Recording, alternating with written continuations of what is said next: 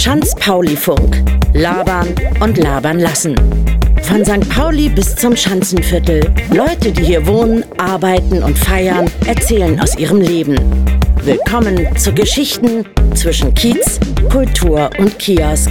Hallo, aus unserer Podcast-Reihe Schanz-Pauli-Funk stellt sich vor, spricht heute Marc Pförtner mit Gideon Schier. Viel Spaß beim Reinhören. Schönen guten Tag, Gideon. Hallo Marc. Gideon Schier ist dein ganzer Name. Du bist hier bei uns beim Schanz-Pauli-Funk dabei als einer der Hosts. So ist es und ich freue mich sehr darüber, dass ich dabei sein darf. Das ist toll. Sag mal, du bist ja deswegen dabei, weil du sehr viel in der Schanze zu tun hast oder zu tun hattest, hier ein paar Gewerbe sozusagen was hat dich denn eigentlich von, und ich bin jetzt mal so ganz, von Flensburg nach Hamburg getrieben? Äh, nein, das ist so nicht ganz richtig. Ähm, ich bin schon in Hamburg geboren. Ich bin in, in Rissen geboren, also in den äußersten Elbvororten äh, und bin da auch groß geworden und bin dann, ähm, dann habe ich in Siegen studiert, Siegen ist so bei Köln. Als äh, Student hat man immer gesagt, lieber verlieren als siegen. Ähm, aber das ist ja auch schon sehr lange her. Mittlerweile hat sich die Stadt, glaube ich, auch gewandelt. Die äh, Stadt Siegen, das Städtchen Siegen, äh, das eine ziemlich üble Architektur hat, eine Schnellstraße, die auf Fehlen direkt durch das Siegerländer Tal geht, wo runter dann die Stadt liegt. Ähm, nun ja, aber es war auch trotzdem eine interessante, lustige Zeit damals und bin nach diesem Studium dann aber wieder zurückgekommen nach, äh, und nach Hamburg in unsere schöne Stadt und ähm, bin dann eigentlich ähm, tatsächlich äh, 20 Jahre ähm, in der Schanze wohnhaft und ähm, ja auch sehr aktiv äh, gewesen. Aktiv bin ich immer noch und bin jetzt so halb, halb, halb äh, Stelling, Lokstedt, halb Schanze. So. Ähm, ja, und Flensburg, um das vielleicht noch kurz äh, abzuschließen, äh, Flensburg ist tatsächlich äh, der mittlerweile Wohnort meiner äh, Mutter, die sich dort vor vielen Jahren einen ähm, Resthof, also einen alten Bauernhof gekauft hat, also an der dänischen Grenze. Und äh, ja, da fahre ich natürlich öfter hin und helfe so ein bisschen. Die, die ist natürlich auch schon ein bisschen wackelig. Jo. So ist das. Was hast du denn studiert in Siegen? Äh, in Siegen habe ich Medienplanung, Entwicklung, Beratung studiert. Es war damals ein ganz frischer neuer Studiengang, Anfang der 90er Jahre.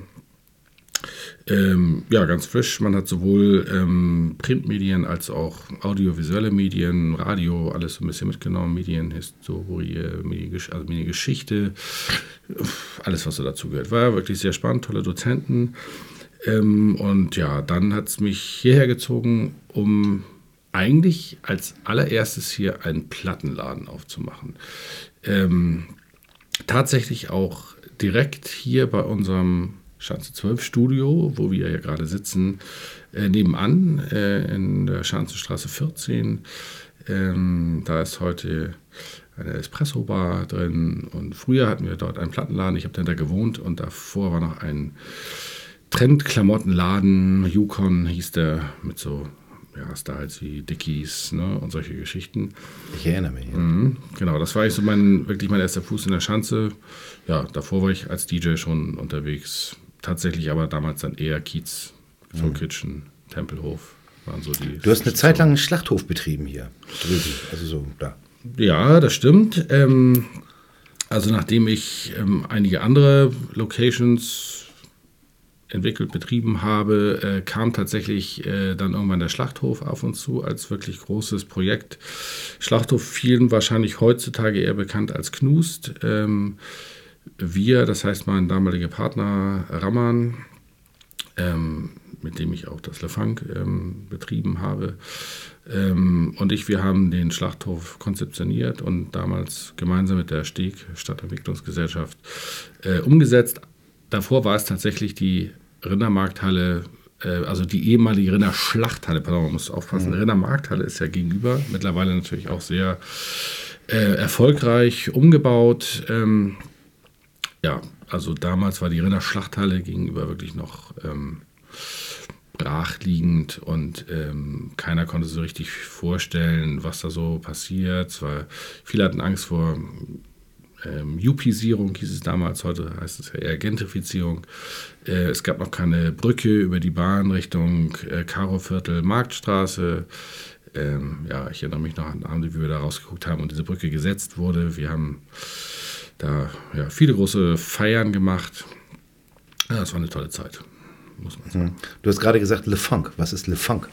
Das äh, Le Funk ähm, ist in erster Linie ein kleiner Musikclub in der Schanze in der Juliusstraße, den es seit mittlerweile 24 Jahren gibt, äh, den ich damals vor 24 Jahren gegründet habe, ähm, entwickelt habe. Ähm, und der, glaube ich, als einer der ersten Clubs tatsächlich sieben Tage die Woche DJ-Musik gespielt hat Allerdings ohne Tanzfläche, es ist eigentlich nur eine Bar. In Klammern, wer schon von vornherein früher dabei war, der weiß, dass es mal eine kleine, in Klammern, illegale Tanzfläche im Keller gab. Äh, das war eine sehr lustige Zeit, äh, exzessive Zeit. Ähm, die Tanzfläche wurde irgendwann dicht gemacht, natürlich aufgrund von Lautstärke und sowieso fehlender Genehmigung. Äh, aber es hat sich eben weiter etabliert, dass dort DJs sieben Tage die Woche ähm, nur mit Vinyl auflegen. Schön, ne? das finden wir gut. Nur mit Vinyl. Ja.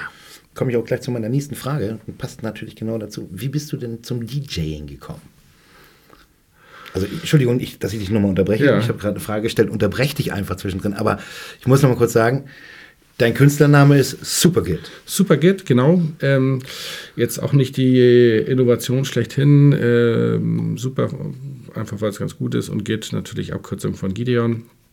Ähm, ich heiße im Endeffekt schon sehr, sehr lange so. Ich hatte auch keinen Bedarf mehr, das zu ändern. Ähm, ich habe es eigentlich immer so gehalten, wenn ich im Clubbereich unterwegs bin, dann ist es eher der Supergit. Ähm, wenn es eher kommerziellere Geschichten sind, Hochzeiten, Events, dann bin ich ganz normal als Gideon Schier unterwegs. Ähm, zum DJ sein gekommen bin ich tatsächlich äh, sehr früh. Äh, die Leidenschaft für Musik wurde mir quasi in die Wiege gelegt. Mein Vater hat Jazzplatten gesammelt. Ähm, meine Mutter eher viel ähm, Latino-Musik gehört, wobei meine Mutter Hamburgerin ist und mein Vater war ähm, Wiener, Österreicher. Ähm, die Jazzstadt Wien. ja, also schon ein bisschen, Wien ist ja schon so ein Schmelztiegel, ne? Und ja, äh, mein Vater hat auch äh, ja, als Journalist relativ viel unterwegs. Ähm, und ich weiß auch nicht, irgendwie hatte mich das schon immer gepackt. Klassisch Klavier gespielt, viele Jahre und äh, dann aber in den ersten Schülerbands gespielt und festgestellt, dass äh, mit anderer Musik machen ist zwar cool, aber wenn jeder so seine eigene Musikrichtung im Kopf hat, dann ähm, ist das schwierig, da irgendwie alle in eine Richtung zu peitschen. Und ich habe schnell festgestellt, dass man dann mit Musik, die man auflegt, ähm, dann einfach viel schneller zu einem Ergebnis kommt, nämlich äh, tanzende Leute, tanzendes Publikum. Das fand ich schon in der achten Klasse zu Klassenfetenzeiten toll, wo man noch mit ja, Kassettendecks und äh, Papas Dual-Plattenspieler, den man da hingeschliffen hat, äh, in den Klassenraum äh, gefeiert hat. Und das hat sich immer weiterentwickelt. Größere Partys zu Hause gemacht, dann ging es professionell los, in Anführungsstrichen professionell, mit dem Tempelhof damals 1989 mhm, ja. auf dem Hamburger Berg. Ist dann irgendwann das Unit geworden, ne? Äh, nee, das Unit war weiter vorne. War ach, äh, stimmt, ja, Tempelhof war weiter hinten. Ja. Tempelhof war relativ weit hinten. Da kamen nachher viele andere Läden. Gum Club äh, war ja. natürlich auch eine ganze Zeit lang dort drin. Äh, dann ging es später ähm, in die rockigere Richtung. Ähm, aber das war damals mit ähm, äh, gemeinsam mit einem Laden unterm Schauspielhaus, dem Theaterkeller. Ähm, das waren so echt coole Spots, erinnere ich mich, wo auch Leute wie André Luth hat im Theaterkeller aufgelegt, der dann später Yo Mama Records gegründet hat und mhm. mit als Manager von Fettes Brot ja. Äh, ja. durch die Jahrzehnte gegangen ist mit den drei Jungs.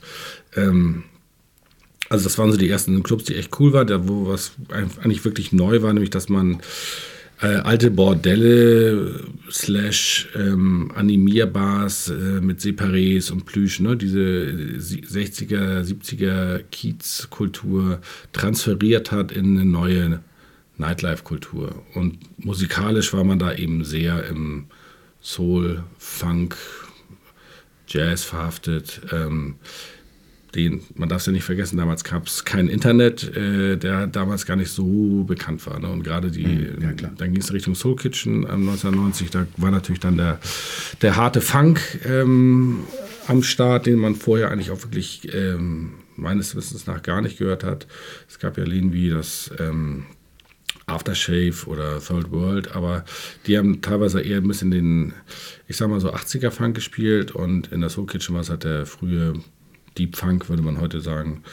Ähm, ja. Das war wirklich äh, sehr neu und parallel hat natürlich dann der Mojo Club äh, durch äh, Lave und Olli Korthals ähm, eröffnet und dann den Dancefloor Jazz in, erst in Hamburg und dann ja mehr oder weniger bundesweit oder etabliert. weit über die Landesgrenzen hinaus genau etabliert. Sag mal, galt die Schanze zu der Zeit, irgendwie von der du gerade gesprochen hast, als Touristenmagnet? Äh, auf keinen Fall. also das ist wirklich sehr spannend. Ich ähm, erinnere mich tatsächlich so 1993, 94, als wir hier ähm, den Plattenladen aufgemacht haben, ähm, war eine der ersten Aktionen, dass irgendwie ein Kid reinkam, in der Gaspistole reingeschossen hat und äh, so nach dem Motto, ihr seid neu, ihr seid irgendwie uncool, wir kennen euch nicht, wir müssen jetzt erstmal eine Marke setzen. Ähm, man konnte zu dieser, dieser Zeit auf keinen Fall äh, ein Luxusauto hier irgendwo in, in dem Viertel stehen lassen. Das wäre sofort zerkratzt äh, gewesen oder Scheiben wären eingeschlagen worden. Ich erinnere mich an tatsächlich das erste edlere Restaurant, das es hier sehr früh gab, das hieß Ochsen. Das äh, war auf dem Schulterblatt. Äh, und die wirklich, ich glaube, jede Woche eingeschlagene Scheiben hatten. War, also der Laden war klein, ähm, aber er wurde anscheinend nicht gemocht und äh, das wurde auch äh, ganz klar zum Ausdruck gebracht. Äh, und ich würde aber sagen, in dieser Zeitspanne von 1993 bis eben heute 2019 hat sich so unglaublich viel verändert. Äh, natürlich Gentrifizierung, alles, was man, worüber man gesprochen hat, ist natürlich eingetreten, das stimmt schon. Aber es ist natürlich auch viel Spannendes passiert. Mhm. Aber um auf deine Frage zurückzukommen, der Touristenmagnet, äh, wie es heute die Schanze ist, war es damals null. Hm, kann ich mich auch dran erinnern. Aber genug der alten Zeiten. Du hast gerade eben schon mal das Wort Internet erwähnt.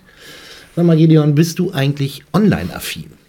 Definitiv, ja. Also, obwohl ich ja als äh, mittlerweile Verleger äh, zwei Printmagazine herausgebe, ähm, in erster Linie ähm, flankieren wir das natürlich auch mit Social Media online. Und ich selbst bin, obwohl ich immer noch gerne Vinylplatten höre und sammle, äh, auch der digitalen Technik absolut zugewandt. Also ich würde mich als Technik-Nerd bezeichnen.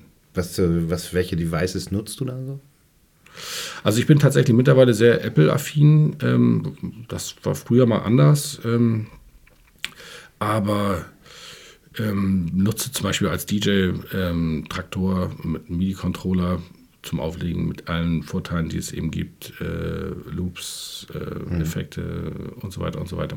Was man mit Vinylplatten nicht machen kann und im ähm, also bei mir zu Hause gibt es äh, sprachgesteuerte Lampen, Multiroom-Audiosystem, dass jeder Raum was anderes spielen kann. Äh, all solche Geschichten, das finde ich total spannend, äh, das Thema mit all den Gefahren, die es natürlich auch birgt. Äh, Stichwort ähm, Privatsphäre, Daten und so weiter. Ähm, ja, war ich da aber schon immer sehr technisch interessiert und gehe da gern mit der Zeit oder auch noch einen Schritt voraus. Ähm, aber freue mich eben genauso entspannt äh, auf einem Batterieplattenspieler an der Elbe eine Vinylplatte zu hören. Klar. Das ist logisch. Irgendwie. Welche Devices hast du denn so? Also was benutzt du denn so? Hast du jetzt ein iPhone? So. Oder? Ähm, ja, ich habe tatsächlich ein iPhone, ähm, auch mit relativ viel Speicher. Tatsächlich, weil ich meine, eigentlich meine gesamte DJ-Musik drauf habe, äh, um zur Not immer alles abfeuern zu können. Ich nutze natürlich auch äh, Spotify und ähm, ja, ähnliche Streaming-Dienste. Ähm, bin aber doch ein, ein Freund der äh, Musik, die ich tatsächlich selbst auf dem Rechner oder äh, auf dem iPad oder auf dem iPhone gespeichert habe, ja. Also die also in der Cloud? Äh, nee, eben nicht nur in der Cloud, sondern tatsächlich synchronisiert auf dem eigenen Device. Also ich habe mein ganzes iTunes, Echt? wenn wir so tief jetzt einsteigen wollen, tatsächlich in der Dropbox und synchronisiere das Ganze äh, über verschiedene Devices, okay. sodass äh, auch wenn dann einer Rechner als DJ irgendwo beim Auflegen abbraucht, äh, hast du quasi alles noch auf dem anderen Rechner drauf und cool. quasi synchron. Ja. Aber du sagtest gerade so, hast du kurz erwähnt, äh, du bist Verleger. Was verlegst du denn? Gewichtplatten? ähm, ähm, manchmal auch, äh, aber eher selten. Mein Rücken ist ja auch schon ein bisschen, ne? bin auch schon alt. Ähm, nein, ich verlege so ein Stadtmagazin, die Piste, die Piste Hamburg. Ähm, die gibt es schon seit 27 Jahren. Ich mache jetzt als Verleger das Ganze seit zwei Jahren. War da schon mal ein paar Jahre Chefredakteur. Ähm, zwischendurch auch mal ganz, ganz anderes gemacht und ähm, im Endeffekt hat es sich so ergeben, dass ähm, ich das jetzt übernommen habe und als Verleger mit einer ganz neuen Crew und auch ganz neuen Inhalten äh, betreibe und ja, umsetze. Und jetzt ist gerade neu dazu gekommen das Magazin Reifegrad, ähm, das sich, wie der Name schon vermuten lässt, eher an ältere Hamburger äh, richtet, nämlich die Generation 45 plus. Wie alt bist du eigentlich, Marc? Das, das wird jetzt hier im Interview nicht gesagt. Ach so. Nun gut, also aber ich bin auch 45 plus. Ach so, also, also, ich werde ja dieses Jahr 50, man mag es kaum glauben, äh, und fühle mich natürlich überhaupt nicht so. Äh, genauso wie ganz viele andere äh, Menschen, Mitbürger unserer Generation. Ne? Wir fühlen uns einfach jünger, wir sind das definitiv auch, wir sind fitter. Ähm, und wir wollen eben wissen, äh, wohin kann ich eigentlich gehen, wenn ich über 50 bin? Kann ich mir mit 60 noch ein Tattoo stechen lassen?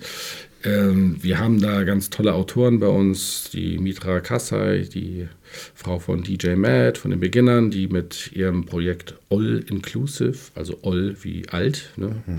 All Inclusive, äh, ganz tolle Sachen mit Menschen über 65 macht. Die fahren zusammen nach Wacken die schaut mit äh, den älteren Herrschaften hinter die Kulissen eines Beginnerkonzerts, Backstage, etc. Also und natürlich Tanzveranstaltungen äh, werden auch gemeinsam besucht. Also ganz tolle Geschichten und da haben wir ganz viele Autoren, die wirklich für diese Generation, zu der wir nun mal auch gehören, ähm, ja ganz viel Input bringen. Cool. Und das Ganze ist, äh, so wie die Piste hat, auch kostenlos. Mhm. Äh, in einem wertigen ähm, in der wertigen Aufmachung, ähm, Klebebindung, 68 Seiten mindestens. Äh, und die Vertriebsstrukturen sind anders. Ich meine, wir brauchen das jetzt nicht ganz im Detail zu klären, mhm. denke ich. Aber äh, das ist so das, woran ich im Moment wurschtel, wenn ich nicht äh, gerade auflege, Musik mache äh, oder ein bisschen versuche, mein Talkbox-Spielen zu verbessern. Ja, jetzt weiß ich aber ein Geheimnis über dich. Oha. Ja, ja, das ist die vorletzte Frage. Jetzt wird es spannend. Du. du hast einen Thermomix, mein Bester. Einen Thermomix. Okay. Ja? Wie kocht es sich denn damit so? Okay, also ich gebe es erstmal zu. Ja, ich äh, habe mir tatsächlich einen Thermomix äh, gekauft. Das Ding ist ja schweineteuer. Ich war mir auch erst wirklich nicht sicher. Ich musste viel Kritik über mich ergehen lassen, äh, dass ich dieses Gerät gekauft habe. Aber ich bin ja, wie wir schon vorhin festgestellt haben, ein technisch sehr affiner und interessierter Mensch. Und genau da ist schon mal der erste Ansatz. Ich finde das schon echt spannend.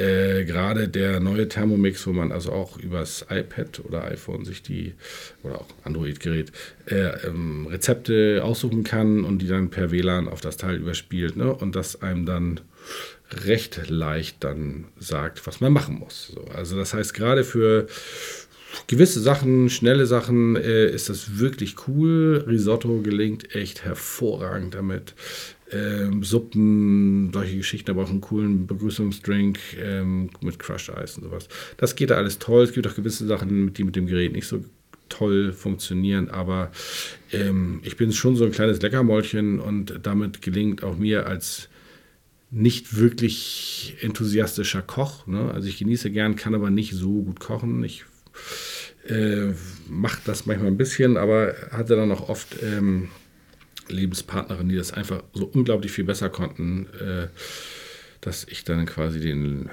Den Löffel die, abgegeben Wort- die Löffel abgegeben habe. Ja, das ist ein schönes Wort. Das ist ja ein Wortspiel. Äh, ja, tatsächlich. Also im übertragenen Sinne den Löffel abgegeben habe und ähm, ja, also dafür ist es. Also das mit dem, mit dem Willkommensdrink, das werden wir auf jeden Fall nochmal bei dir checken. Das kann, da kannst du dir aber sicher sein, Herr Schier. ja, ich weiß ja, dass deine Performance am Glas auch immer wieder respektabel ist. Das haben wir gemeinsam meine öfter Frau. schon ausprobiert. Achso, wir haben ja. ich erinnere mich an einen Abend im ja, ich kriege jetzt schon Kopfschmerzen wieder, wenn ich dran denke. Ja, das war schon sehr. Hast du denn, gibt es einen geilen Geheimtipp für einen Thermomix? Also den du, wo du mal sagen möchtest, so, das ist echt eine geile Nummer, das müssen alle mal nachkochen, die so ein Ding haben. Ja, wie, also ich würde einfach generell Risotto empfehlen, denn wer weiß, äh, also wer weiß, wie man Risotto sonst macht, ne, mit äh, ständigem Immer Rühren rühren, und äh, rühren, dann wird rühren. der Reis doch zu batschig oder ist man dann irgendwann hart. kommt der Käse rein, alles Genau. wird ein Klumpen. Ja. Äh, äh, das funktioniert einfach wirklich hervorragend, egal ob man das dann mit äh, Pfifferlingen macht oder noch Scampis äh, on top haut. Ähm, geht immer, gelingt immer mega klasse. Ja, super. Dann mache ich mal und sag vielen Dank. Sehr gern.